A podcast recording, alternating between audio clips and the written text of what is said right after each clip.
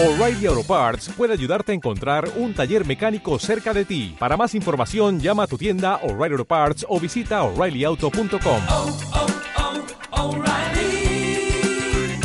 oh, Parts. Imagen Radio presenta Imagen Empresarial con Rodrigo Pacheco. Inteligencia de negocios.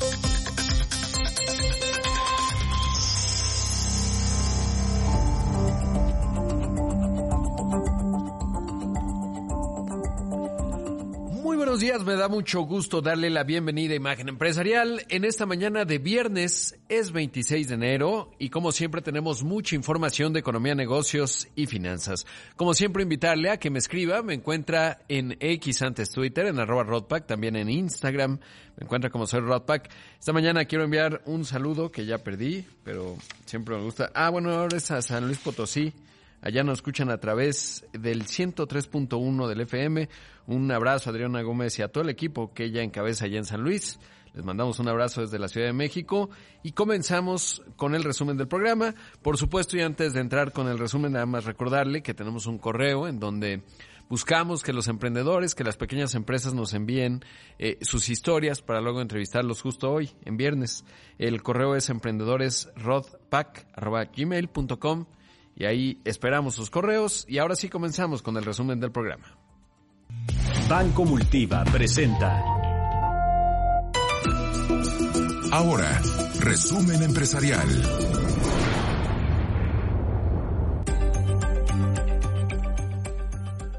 Bueno, mire, y aquí le fui contando desde que empezó el ciclo de inflación en el mundo, mediados de 2021, eh, y bueno, pues ya a finales de 2021 había toda una discusión del proceso de incremento de precios generalizado a escala global que luego se agudizó por la invasión de Ucrania por parte de Rusia en febrero de 2022 y cómo pues se veía muy complicado que Estados Unidos lograse empezar a bajar la, la inflación de manera significativa sin entrar en recesión.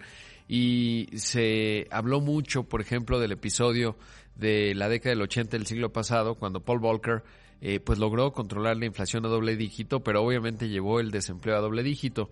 Bueno, ayer tuvimos el dato del crecimiento económico de Estados Unidos en 2023 y es interesante porque pues finalmente ya el dato formal habla de que sí se logró el famoso aterrizaje suave.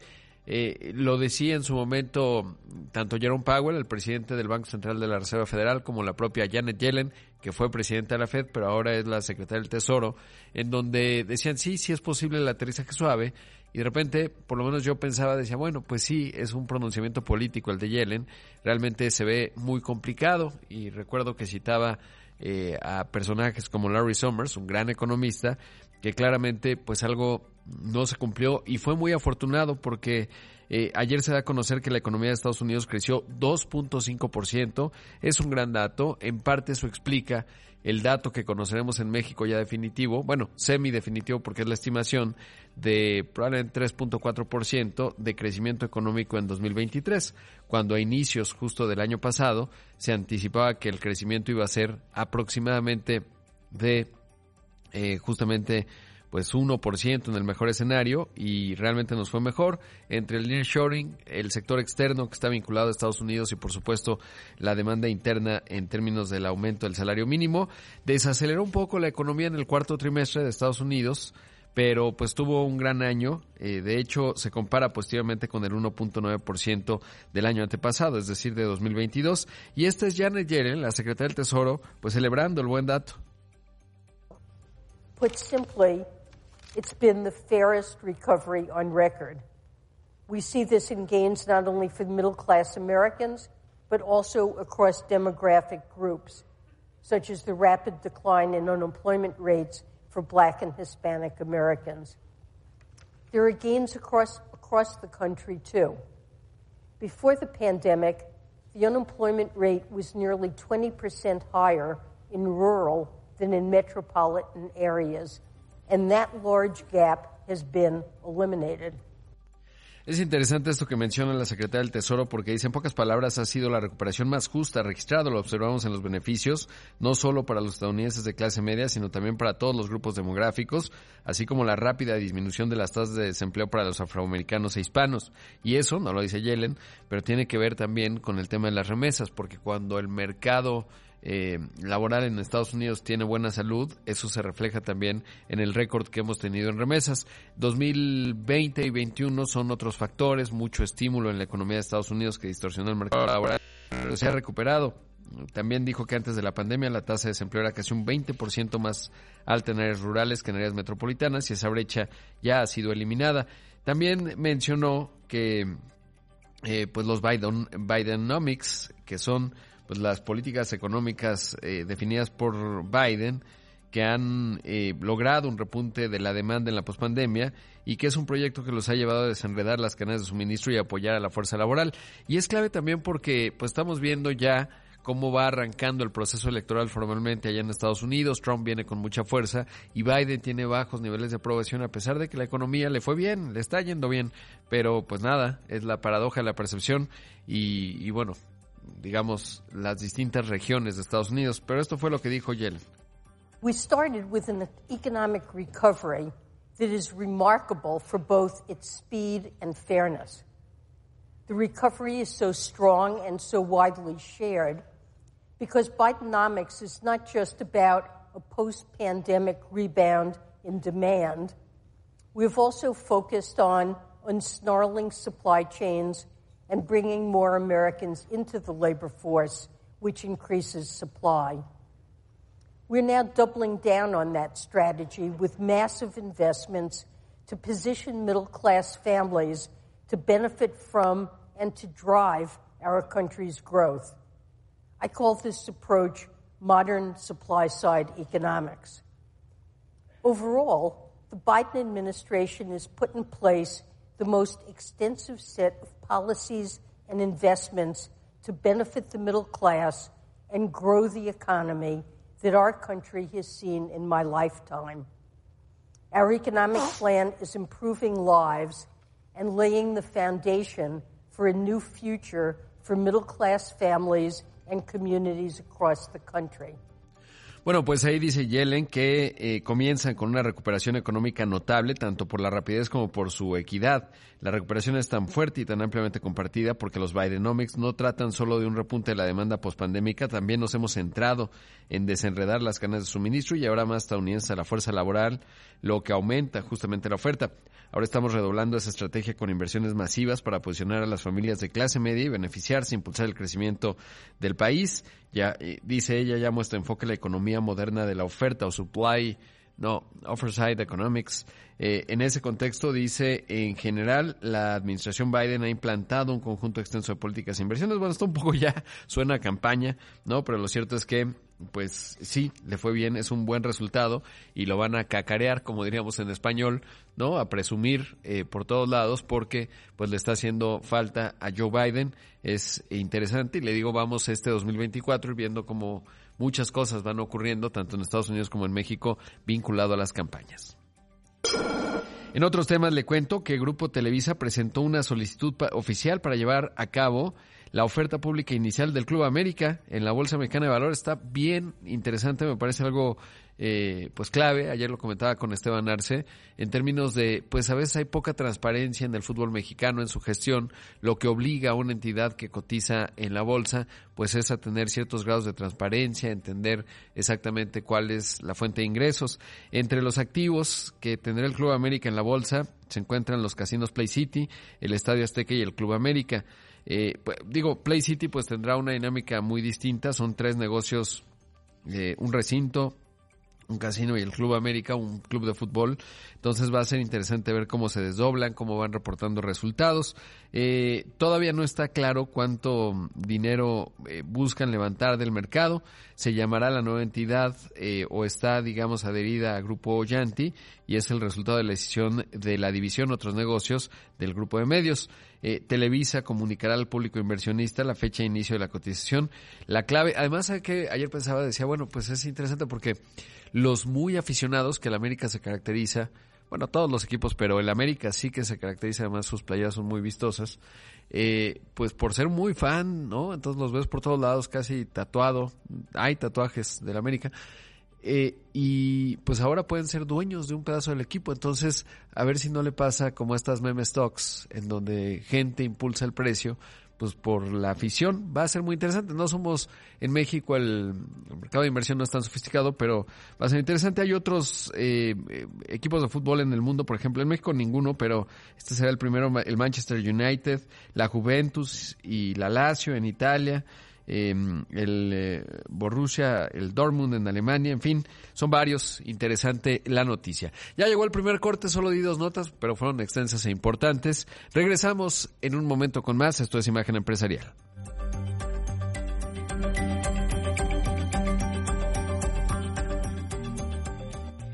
Banco Multiva presentó.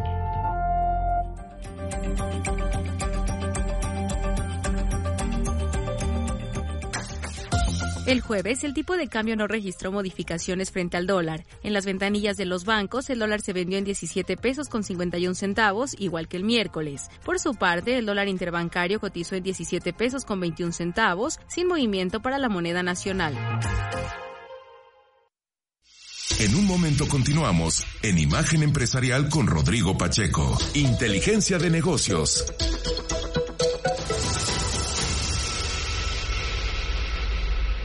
Estamos de regreso con Rodrigo Pacheco en Imagen Empresarial. Inteligencia de negocios.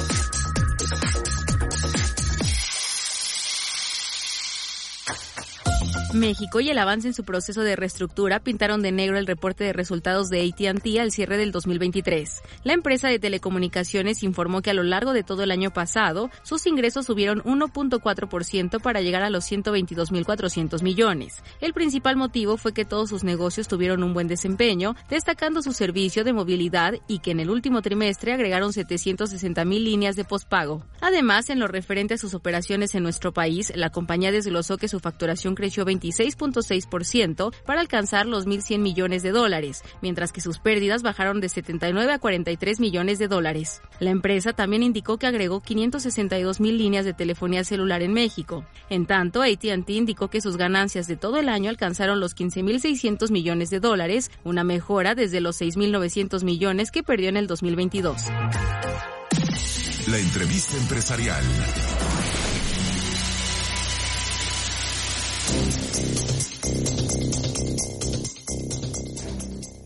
Ya son las 6 de la mañana con 17 minutos, esto es Imagen Empresarial y le agradezco mucho a Jorge Erdman, el director general de Induma, que nos ha enviado un correo, como le digo, los viernes entrevistamos a distintas empresas que nos cuentan sus historias, que no llegan obviamente a veces, digo, hay muchas que buscamos, conozco personas, etcétera, eh, pero bueno, en el caso Jorge nos envió un correo en emprendedores.rodpack.gmail.com.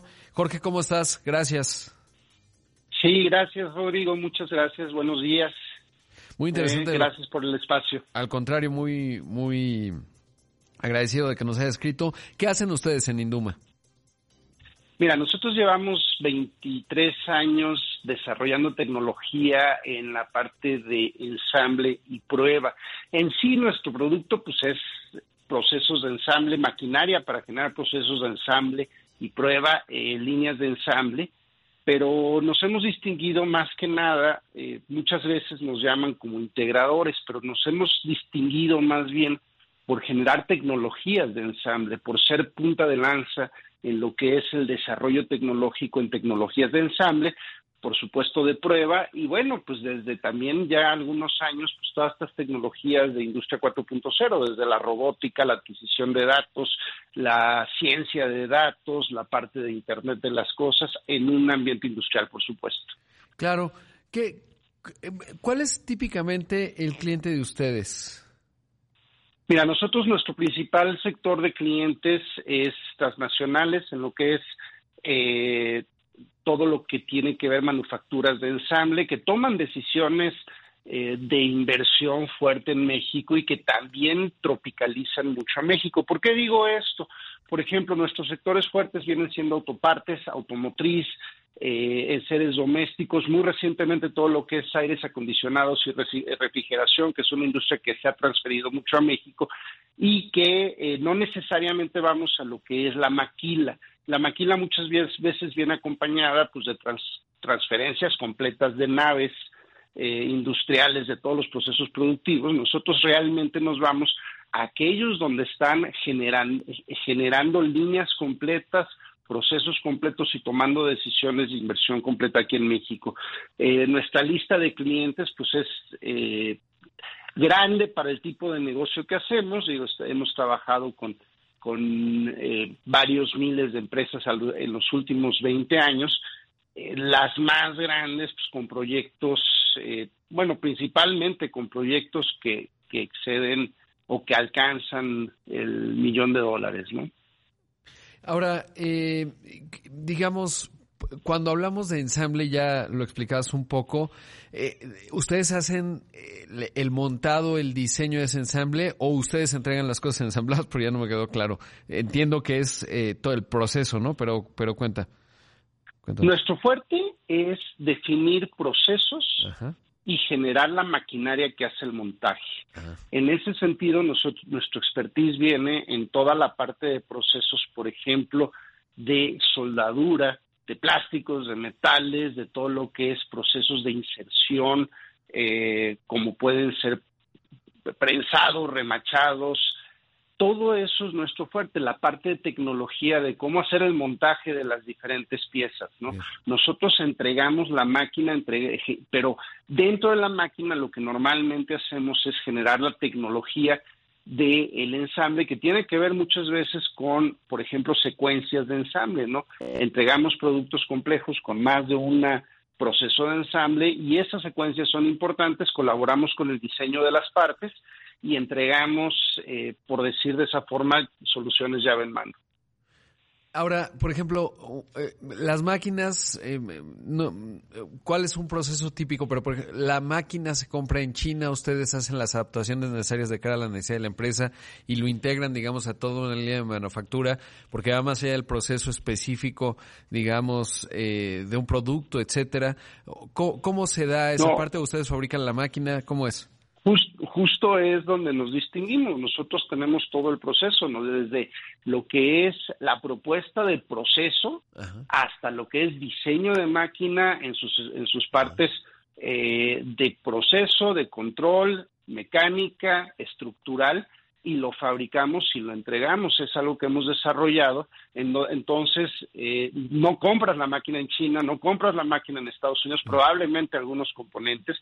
Por ejemplo, hay componentes de línea que sí traemos, tenemos relaciones comerciales, por decir, con robots, con fabricantes de robots donde compramos los robots o algunos otros tipos de mecanismos o componentes de control mecánicos pero nosotros definimos lo que es la máquina completa. Si tú entras a una empresa de estas que estamos hablando y ves una máquina, pues no dice hecho en, China, ¿no? Dice hecho en México, diseñado en México, fabricado en México, procesos diseñados en México. Qué, qué bien. Ahora, ¿cómo, ¿cómo nació la compañía de ustedes, Jorge? Mira, nosotros empezamos este proyecto en el 94, básicamente eh, saliendo de la carrera en el 2001 tuvimos una transición bastante, bastante fuerte y muy casado con lo que fue el, eh, pues la oportunidad que veíamos con lo que era el TLC en ese momento. En el 2001 hubo una transición también pues con la entrada de China a, la Organización Mundial de Comercio, nos cambia por completo el escenario y eh, y en esta transición pues nos especializamos más, nos metemos más a lo que es el desarrollo de procesos y el pero pues ha sido un desarrollo de muchos años en donde hemos ido adquiriendo la capacidad de generar tecnología en México. Probablemente no ciencia básica, pero sí tecnología de eh, aplicaciones donde lo que hacemos es, por ejemplo, para una empresa transnacional que tiene pues, ocho plantas aquí en la eh, cercana en la ciudad de Monterrey, nosotros estamos en Saltillo, nosotros lo que hacemos es eh, les resolvimos un tema de automatización de procesos específicos con un proyecto grande a nivel eh, internacional, inclusive para todas las plantas de Norteamérica y de Japón Eh, pero bueno, me decías de dónde, de dónde venimos. Bueno, este proyecto empezamos con el 94, en el 2001 nos consolidamos con la forma eh, que tenemos hoy, pues de ahí para el real, ¿verdad? Hemos ido creciendo. Somos una empresa 100% capital mexicano, una empresa que eh, obviamente pues ha transitado a través de una serie de, de etapas de la economía, de crisis a nivel mundial, eh, y en ese sentido, pues vendiendo tecnología y bienes de capital. Sí, bueno, nacieron en una, ¿no? O sea, no está sencillo salir al mercado laboral y, y como en su caso con una visión como la que la que nos cuentas en el 94, ¿no? 94-95 fue eh, hipercrítico. Ah, brevemente, Jorge, porque se me acaba el tiempo y está bien interesante eh, lo que nos has contado esta mañana. Hoy, ¿cuánto facturan? Porque ya es una empresa significativa. Mira, nosotros facturamos eh, alrededor de los 3 millones de dólares. Esa es nuestra facturación anual. Manejamos proyectos muy especializados. No somos una empresa grande, hemos tenido procesos de crecimiento de repente acelerados y hemos decidido fomentar más bien la fortaleza en nuestros procesos, en nuestra gente, y en ese sentido, pues no tener procesos de crecimiento acelerado. También lo que, lo, lo que hemos hecho es esperar momentos como el que viene. Si hay un cambio estructural muy fuerte a través de lo que es, eh, o los últimos dos años, un cambio estructural en donde eh, las empresas que antes nos veían como más maquila, que compraban efectivamente la tecnología fuera, pues están queriendo adquirirla aquí. Entonces, pues vemos también una oportunidad de crecimiento para la cual pues nos hemos preparado los últimos 20 años. Sin duda debes tener lista de clientes. Jorge, muchas gracias. Eh, gracias por la entrevista. Enhorabuena por lo que han construido y sobre todo, como dices, pues tecnología eh, desde México en un momento clave como es el nearshoring o la reconfiguración de cadenas de suministro que está llegando mucha inversión y habrá mucha necesidad. Gracias, Jorge.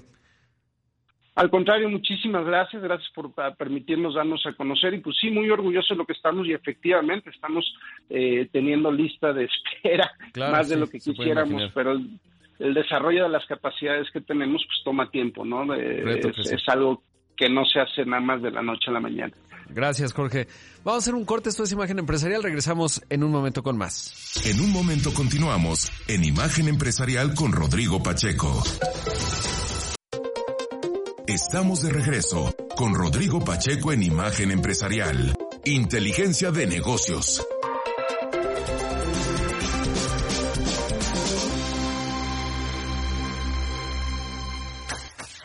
P&G reportó que a lo largo de su segundo trimestre fiscal 2024, su facturación logró un avance de 3% para ubicarse en 21.400 millones de dólares. De acuerdo con su CEO, John Mueller, esto significó que llevan 22 trimestres consecutivos de expansión. Un dato importante es que el avance se debe en gran parte a un incremento en los precios de sus productos de 4% anual, ya que su volumen general de ventas bajó 1%. Al respecto, John Mueller explicó que conforme los precios de las materias primas para la elaboración de sus productos bajen, ellos podrán ir reduciendo la necesidad de subirlos de sus productos. Por otra parte, lo referente a utilidades, la empresa de productos de consumo indicó que bajaron 12%, quedando en 3.468 millones de dólares. La entrevista empresarial.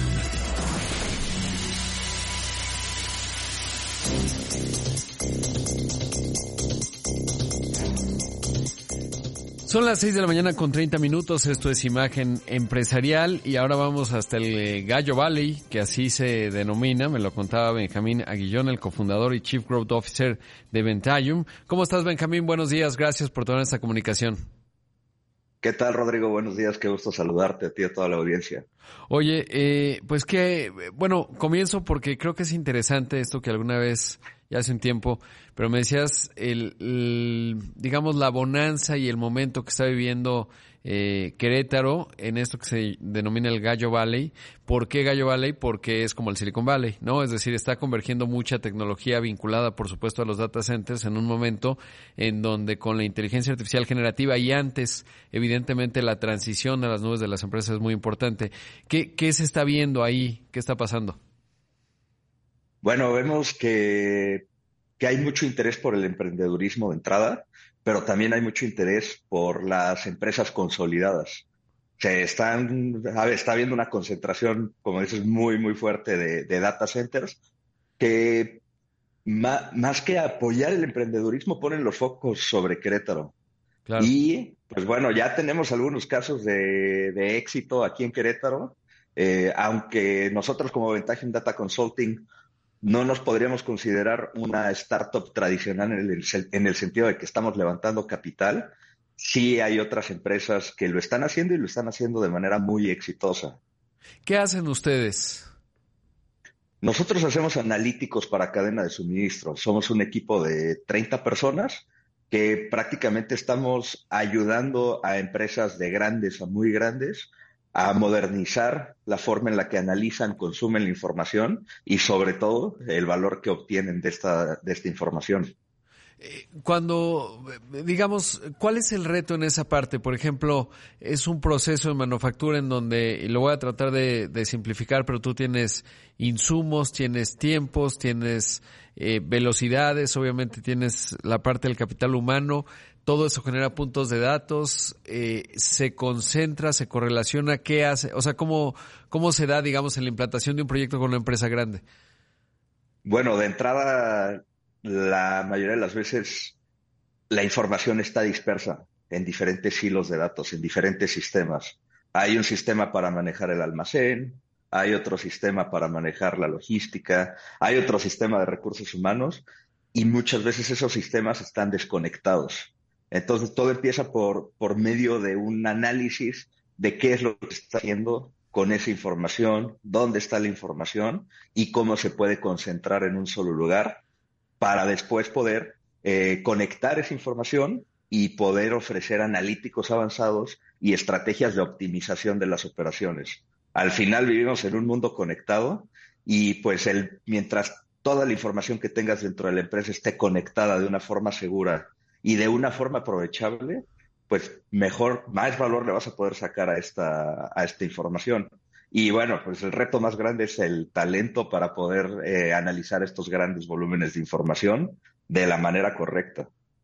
Ahora, ustedes, eh, digamos, una vez entendiendo esa parte, esa necesidad, donde están los hilos, etcétera, implantan un sistema, digamos, de algún gran jugador y, y a partir de ahí plantean la solución, o, o, cada caso es distinto, digamos, de acuerdo a sus clientes, ¿cómo, cómo trabajan con alguno grande? ¿Cómo funciona? Bueno, sí, tenemos originalmente cuando fundamos la empresa, creíamos que íbamos a, trabajar con empresas que ya tenían más tiempo eh, en el mercado, que venían de, pues, sí, de, sistemas un poco más, más anticuados, pero hemos encontrado también muchísimo valor en el diseño de analíticos para empresas de tecnología. Curiosamente, eh, en el transcurso del año pasado nos buscaron empresas eh, como Meta, como Sensei Labs, que es otra startup súper interesante que está en, Toronto, para que les desarrolláramos este tipo de estrategias de analíticos para que lo vean, eh, para que sus clientes puedan tener eh, estos tableros para analizar la información de un solo vistazo. tenemos también grupos industriales grandes, principalmente en Estados Unidos, como, como Tempur Sealy, con quien trabajamos y pues colaboramos prácticamente siendo el, centro de excelencia de analíticos para cadena de suministro y es bien interesante el, ver a, los colaboradores pues yendo a Kentucky, yendo, yendo a las diferentes ciudades de Estados Unidos para hablar con los directores de planta, para hablar con los vicepresidentes, para, para colaborar con ellos. Al final es un trabajo muy colaborativo. No, no solo puedes conocer eh, eh, como un lenguaje de programación o cómo funciona una base de datos, sino tienes que ir y conocer cómo funciona el negocio para poder analizar correctamente la información, asegurarte que los datos que están en los sistemas vienen limpios y si no, tener estrategias sobre cómo limpiarlos o cómo, cómo contribuir con información adicional para poder obtener los analíticos que estás buscando. Ahora, eh, digamos, ¿hace cuánto nacieron ustedes y cómo nacieron? Nosotros el 14 de febrero somos románticos, cumplimos cinco años. Ah, este, pero iniciamos dos años antes, cuando yo estaba trabajando para, para Michelin aquí en Querétaro, que tiene un, un centro de, pues estábamos trayendo un equipo de logística aquí en Querétaro y Arturo, mi socio, estaba en Roma trabajando para el Programa Mundial Alimentario y veíamos que la cantidad de datos que había dentro de las empresas era enorme y que había muchísima oportunidad para analizar todos estos datos. Empezamos a trabajar con una herramienta de Microsoft que se llama Power BI, eh, que es para visualizar datos, es una herramienta low code o no code, y empezamos a trabajar ahí cosas, este, pues, que para nosotros sentíamos que eran básicas, pero claramente ya eran algo avanzadas. Decidimos hacer una plática en el TEC de Monterrey, justo en las oficinas en las que, bueno, en el edificio en el que ahora estamos, al cual te invito el día que quieras, este es un centro de colaboración muy interesante. Hicimos una plática para ver si había dentro de nuestra comunidad alguien que quisiera, eh, pues, este tipo de servicios. Y curiosamente salimos de ahí con tres clientes de perfiles completamente distintos una zapatería, una notaría y un grupo de clubes nocturnos. Oye, de esos tres clientes, con la zapatería seguimos trabajando, es muy, muy interesante. Y el de club nocturno debe ser interesantísimo también los datos que genera y las áreas de oportunidad que, que pueda tener. Eh, ¿Y cómo fue el paso, digamos, de dejar, pues, bueno, en el caso de tu socio, eh, pues dejar el programa mundial de la alimentación, que no, que es otro bicho totalmente distinto, pero claramente tendrían cierta vocación ingenieril, pero dejar la comodidad de un puesto corporativo en donde seguramente por el talento que claramente tienen, eh, pues tenías también una opción de carrera muy redituable desde el punto de vista económico. ¿Cómo fue tomar esa decisión? la visión que tenemos en Ventagium y las decisiones que tomamos, aunque sí las tomamos de manera económica porque somos una empresa que necesita crecer y que necesita pagar sueldos y rentas. Realmente queremos trabajar para organizaciones que estén cambiando el mundo. Nuestra visión es habilitar excelentes decisiones en organizaciones que estén en posibilidad de cambiar el mundo. Cosa que realmente en este momento te puedo decir que muy pocas de las cosas que estamos haciendo realmente creemos que estemos cumpliendo nuestra visión. Pero nos dimos cuenta de que necesitamos un equipo, de que necesitamos talento, de que necesitamos reinvertir en talento. Y pues bueno, eh, ahora sí que Arturo y yo por eso tomamos esa decisión de, iniciar esta empresa. Y pues sí, se han hecho sacrificios, no te digo que no. Eh, pensamos que podríamos estar tal vez haciendo pues una grandes sumas de dinero, los sueldos que hay en este, en este ámbito son, son grandes, pero preferimos construir, preferimos construir, construir talento, invertir en la gente y para poder llegar a ese punto en el cual podamos, o sea, nuestra visión, así te lo digo transparentemente, es que el talento que tengamos, que aunque esté basado aquí en Querétaro, sea gente que esté volando alrededor del mundo asesorando a organizaciones de la sociedad civil, a gobiernos estatales, federales, eh, realmente creando, trabajando en proyectos que tengan un impacto en la vida de la gente y en la comunidad. No, y además en un gran momento y, felices por ello, porque como nunca, siempre lo ha sido, ¿no? Y es casi un cliché decirlo, pero el eh, nuevo petróleo son los datos, particularmente ahora que vienen todos estos mecanismos multimodales de inteligencia artificial generativa con lo que ya había, pues entonces se vuelve todavía más valioso y seguramente pues les auguro eh, lo que ya están un poco cosechando, pero como bien dices, es un camino duro este eh, en estos cinco años, eh, lo que ya están haciendo en Ventagium. Te felicito por ello, Benjamín, y, y, bueno, pues pendiente de ir ahí al Gallo Valley a conocer la historia de Stodes y muchos otros, porque esos están pasando cosas bien interesantes por allá. Te mando un gran abrazo, muchas gracias. Muchísimas gracias, Rodrigo. Que tengas un gran día. Ahí escuchamos y vimos a Benjamín Aguillón, el cofundador y Chief Growth Officer de Ventagium Data Consulting. Vamos a un corte, regresamos con más. En un momento regresamos en Imagen Empresarial, Inteligencia de Negocios. Estamos de regreso con Rodrigo Pacheco en Imagen Empresarial, Inteligencia de Negocios.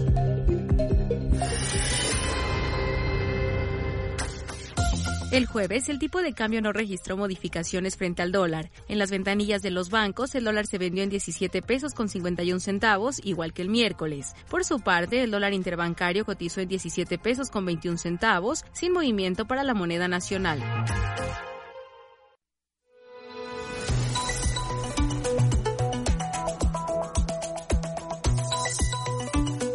Son las 6 de la mañana con 44 minutos. Esto es Imagen Empresarial.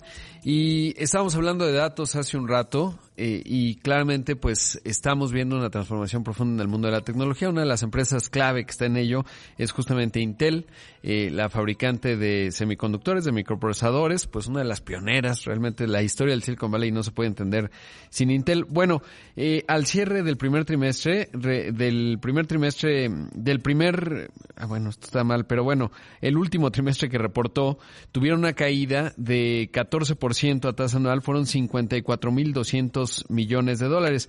Pat Helsinger, el CEO de Intel, destacó que esto se debe a un efecto natural de la reestructura que están viviendo. Celebró que lograron reducir sus costos en 3 mil millones de dólares. Y es que, le digo, hay una transformación porque pues eh, todas están convergiendo a arribar con fuerza al eh, tema de la inteligencia artificial, en donde evidentemente ya está. El año pasado presentaron algunas propuestas. Pero bueno, esto fue lo que dijo Pat Helsinger. Hace un momento un radio escucha me decía, oye, pones muchos audios en inglés y los que no hablamos inglés, pues es un problema. Eh, la idea es que los traduzco, pero a veces cuando lo estoy traduciendo lo voy comentando. Pero la idea es ilustrar un poco lo que está pasando en las empresas de la voz de sus actores y pues en este caso habla inglés y ahí va el audio. Revenue was at the higher end of our guidance, and we had strong EPS upside as a result of our ongoing relentless focus on driving operating leverage and expense management, including comfortably meeting our 3 billion cost savings commitment for fiscal year 23. 2023 was definitely a year when we did what we said we would do and more. We intend to make 2024 another such year, and when we look out over the next 12 months, we are confident that we can continue to drive considerable progress on our IDM 2.0 journey. Bueno, pues ahí escuchamos, dice Pat Helsinger, que es eh, un visionario muy interesante. El otro día veía ahí toda su plática en Davos. Eh, pero bueno, dice aquí en esto, en el contexto de su reporte de resultados trimestrales, que los ingresos estuvieron en el extremo superior de las previsiones y tuvieron un sólido aumento en las ganancias por acción como resultado de su enfoque en impulsar el apalancamiento operativo y la gestión de gastos. Normal, digamos, en, en estos earning calls. Eh, y lo interesante, pues tuvieron ahorros de 3 mil millones de dólares en el año fiscal 2023.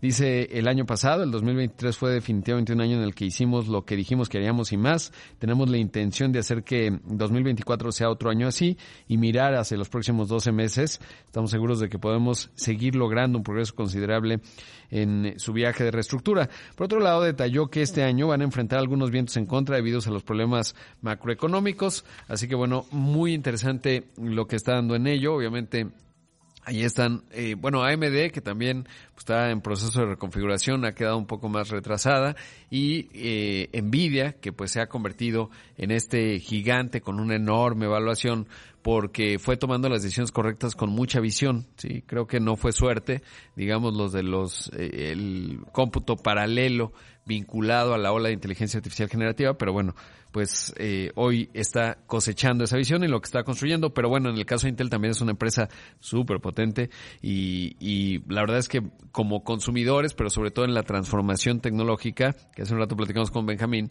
pues eh, es emocionante observar lo que están haciendo en el mundo corporativo. you En otros temas le cuento, luego de que pues salió volando un pedazo del fuselaje del Boeing 737 MAX 9 de un vuelo de Alaska Airlines a inicios de este mes, la compañía estimó que la inmovilización de los aviones eh, de esta categoría, se acuerda, la FAA así lo determinó, apenas ayer ya autorizaron que se reactivaran, pues le costará alrededor de 150 millones de dólares. Esto debido a, aunque la Federal Aviation Administration aprobó ya un minucioso proceso de inspección y mantenimiento y les dio la luz verde, aseguró que cada uno de los eh, aviones volverá al servicio una vez que se considere aeronavegable de acuerdo con los requisitos del organismo. Y es que ya en la investigación total pues se sabe que se les había prendido la alerta de presurización, por eso no utilizaban ese avión en específico para volar, por ejemplo, a, a Hawái, porque tienen que ir encima de un cuerpo de agua y eso pues tiene sus riesgos siguieron algún protocolo, pero no lo corrigieron. Y entonces, bueno, pues ha tenido un impacto Alaska, lo cierto es que también Boeing. Y en un momento en que Boeing está pasando por un, una investigación tras este incidente, los 737 MAX 9, se dio a conocer que Southwest Airlines ha retirado el Boeing 737 MAX 7 de sus planes de flota porque los organismos reguladores aún no han certificado el modelo más pequeño del avión y más vendido por el fabricante, por lo tanto este año ya no contarán con él y recibirán menos aviones de Boeing Interesante también esta, mm, este aspecto, sobre todo porque, pues, eh, en el caso de Boeing no era la primera vez, o sea, lo del MAX 9 no llegó de la nada. Ya había tenido los incidentes que le costaron bastante, eh, y pero sobre todo fue terrible, costaron las vidas de poco más de 300 personas, tanto en Indonesia como en África, en Etiopía, así que un asunto. Y vinculado a estas notas aéreas, luego de que la Agencia Federal de Aviación Civil ordenó la movilización, la inmovilización, la FAA, de 131 aviones del MAX 9, eh, bueno, pues ya eh, Aeroméxico reactivó los 19 aviones de este tipo que tienen. Eh, qué bueno, porque pues eso demuestra lo difícil que a veces puede ser el negocio del sector aéreo, particularmente porque aquí no es atribuible a ningún proceso de la compañía, pero pues súbitamente tiene que rearmar rutas, dejar de operar nueve aviones, que evidentemente tiene un costo significativo. Por otro lado, y en otros temas, le cuento que se acaban de dar a conocer los datos del, eh, de la balanza comercial de México 2023. Muy interesante, ya tenemos la fotografía completa de cómo le fue a México. Le cuento, el año pasado México exportó 593 mil millones de dólares. Hay pocos países que exportan esta cantidad de dinero. Crecieron las exportaciones, no tanto, un 2.6% en 2023 comparado con 2022.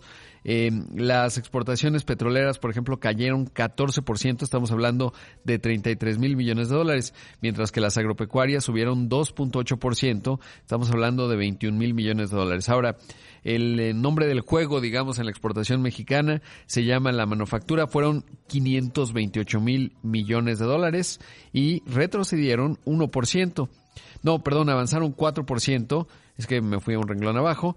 Lo cierto es que las exportaciones eh, no automotrices en 2023 esas sí cayeron 1%, que es el dato que ahí me adelanté. Fueron de 339 mil millones de dólares. Es importante y bueno, pues hay cierta debilidad en la demanda una caída de 1%, que no es un asunto menor, mientras que las manufacturas automotrices, ya con este proceso de normalización después de los problemas con el abasto de semiconductores, que empezó a ocurrir justo desde mediados de 2021, y que se fue más o menos normalizando ya en el año pasado, en 2023, pues tuvieron un crecimiento eh, significativo de 14%. Y obviamente ahí está el dinamismo de la economía de Estados Unidos. Por eso el dato que le contaba al inicio del resumen, el 2.5% que creció Estados Unidos, se refleja obviamente en la parte industrial, en una demanda de las exportaciones mexicanas. Ahora me voy en el lado de las exportaciones a diciembre, porque es interesante ver cuál es la tendencia. Y la tendencia ahí sí ya no es tan buena. Las exportaciones en diciembre cayeron 0.2% en comparación anual. Eh, destaca, por ejemplo, la disminución de las exportaciones extractivas, que no son voluminosas, es poco eh, comparado con el resto. Cayeron 14%, estamos hablando de 764 millones de dólares. Obviamente el petróleo también en retroceso, 8.7 por ciento cayó, pero también las agropecuarias, 7.9% disminuyeron. Ahora, ¿qué sí creció y que por eso pues la caída no es tan significativa? Las manufacturas automotrices 13% mantienen el ritmo, digamos, que hemos visto a lo largo del 2023. Sin embargo, las no automotrices agudizan, digamos, la caída, retroceden 4.9%. Ahora me voy a la parte de las importaciones que también nos dice algunas cosas. Eh, por ejemplo, bueno, las importaciones cayeron 1%, estamos hablando de 598 mil millones de dólares. Como le decía que exportamos 593 mil, traemos un déficit en la balanza comercial de 5 mil 463 millones de dólares. ¿Qué es lo interesante observar? Bueno, por un lado, la importación de bienes de consumo no petroleros, que nos dice cómo está el consumo en México y la cosa se ve bien. En consumo de bienes, en bienes de consumo no petroleros, en su importación, fueron eh, un crecimiento en 2023 de 25%. Y si lo vemos en diciembre, avanzó a 36% y esto habla es interesante, ya vamos a conocer el dato el próximo martes, pero quiere decir que había cierto dinamismo en la parte del consumo y eso a lo mejor hace que el cuarto trimestre de la economía mexicana sea más dinámico de lo que se está anticipando, sobre todo considerando el dato de ayer de Estados Unidos en el cuarto trimestre, pues es lógico pensar que la actividad industrial en México habrá disminuido justo por los datos que le estaba dando en las exportaciones, pero en la parte del, del consumo, pues a lo mejor hay más dinamismo del que se anticipaba, se intuye por este dato. Ahora, ¿cómo se ve, por ejemplo, la importación de bienes de capital? El año pasado creció eh, 20%, vinculado, por supuesto, o sea, cuando uno piensa en la fortaleza del peso, pues es buen momento para las empresas en comprar cosas que estén en dólares, ¿no? Por ejemplo, maquinaria y equipo, eh, inversión, y eso ayuda, digamos, a que produzcan más hacia adelante y parecería que eso pues es un buen indicio. Y si vemos en diciembre cómo le fue a la importación de bienes de capital, pues también creció 7.9%, así que ahí hay un buen dato. La importación de bienes intermedios es así, retrocede 4.9% en 2023 y 11.8% en diciembre. Así que algunos de los datos que le cuento esta mañana que nos ayudan a ir ilustrando, pero sobre todo que nos muestran cómo este es un país básicamente manufacturero, que es diferenciado, por ejemplo, de otros de la región. Pensemos Brasil, pensemos Argentina, Colombia, Perú, porque México lo que más exporta son manufacturas y de repente estamos muy centrados en el tema petrolero.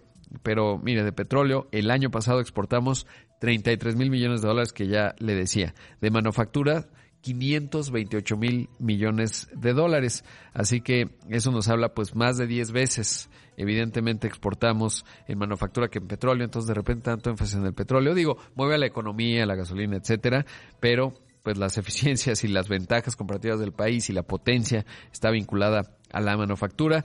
Así que bueno, con esos datos, esa reflexión. Y ya prácticamente estamos llegando al final de una edición más de Imagen Empresarial. ¿Sabe qué le quería contar desde ayer? Pero creo que ya no me dio tiempo. Eh, porque bueno, pues ya ve que siempre le echamos eh, muchas porras a los que están con la disciplina del ejercicio. Y ayer se dio a conocer el módulo de ejercicio físico. Y creo que sí lo alcancé a comentar que 2023 cayó únicamente el 39% de los mexicanos dice que está haciendo actividad física y esto marca una disminución del 42% que veníamos en 2022 y apenas superior de la pandemia, 38.9%, que ahí se entendía, ¿no? Pues estábamos todos confinados. Así que bueno, pues si usted está haciendo, es del 39.8%, enhorabuena por ello. Por cierto, le mando un saludo a Edgar Estrada, que está allá en, eh, él es de Volkswagen, está en, en Canadá, así que le agradezco mucho que nos escuche. Y al buen Edgar le mandamos un abrazo, espero entrevistarlo pronto. Pero bueno, entonces si usted es del club del 39%, es un ganador, tiene el aplauso de todos porque está empezando el 2024 y será parte de la cifra que reporta el INEGI si le pregunten. Si no, todos los demás que estamos con un café cerrando la semana, enhorabuena también por ello, porque ya estamos despiertos y con buena información.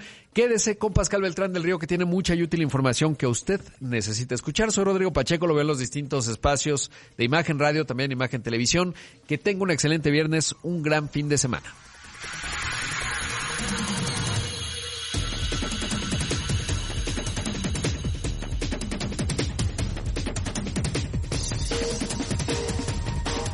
Imagen empresarial con Rodrigo Pacheco.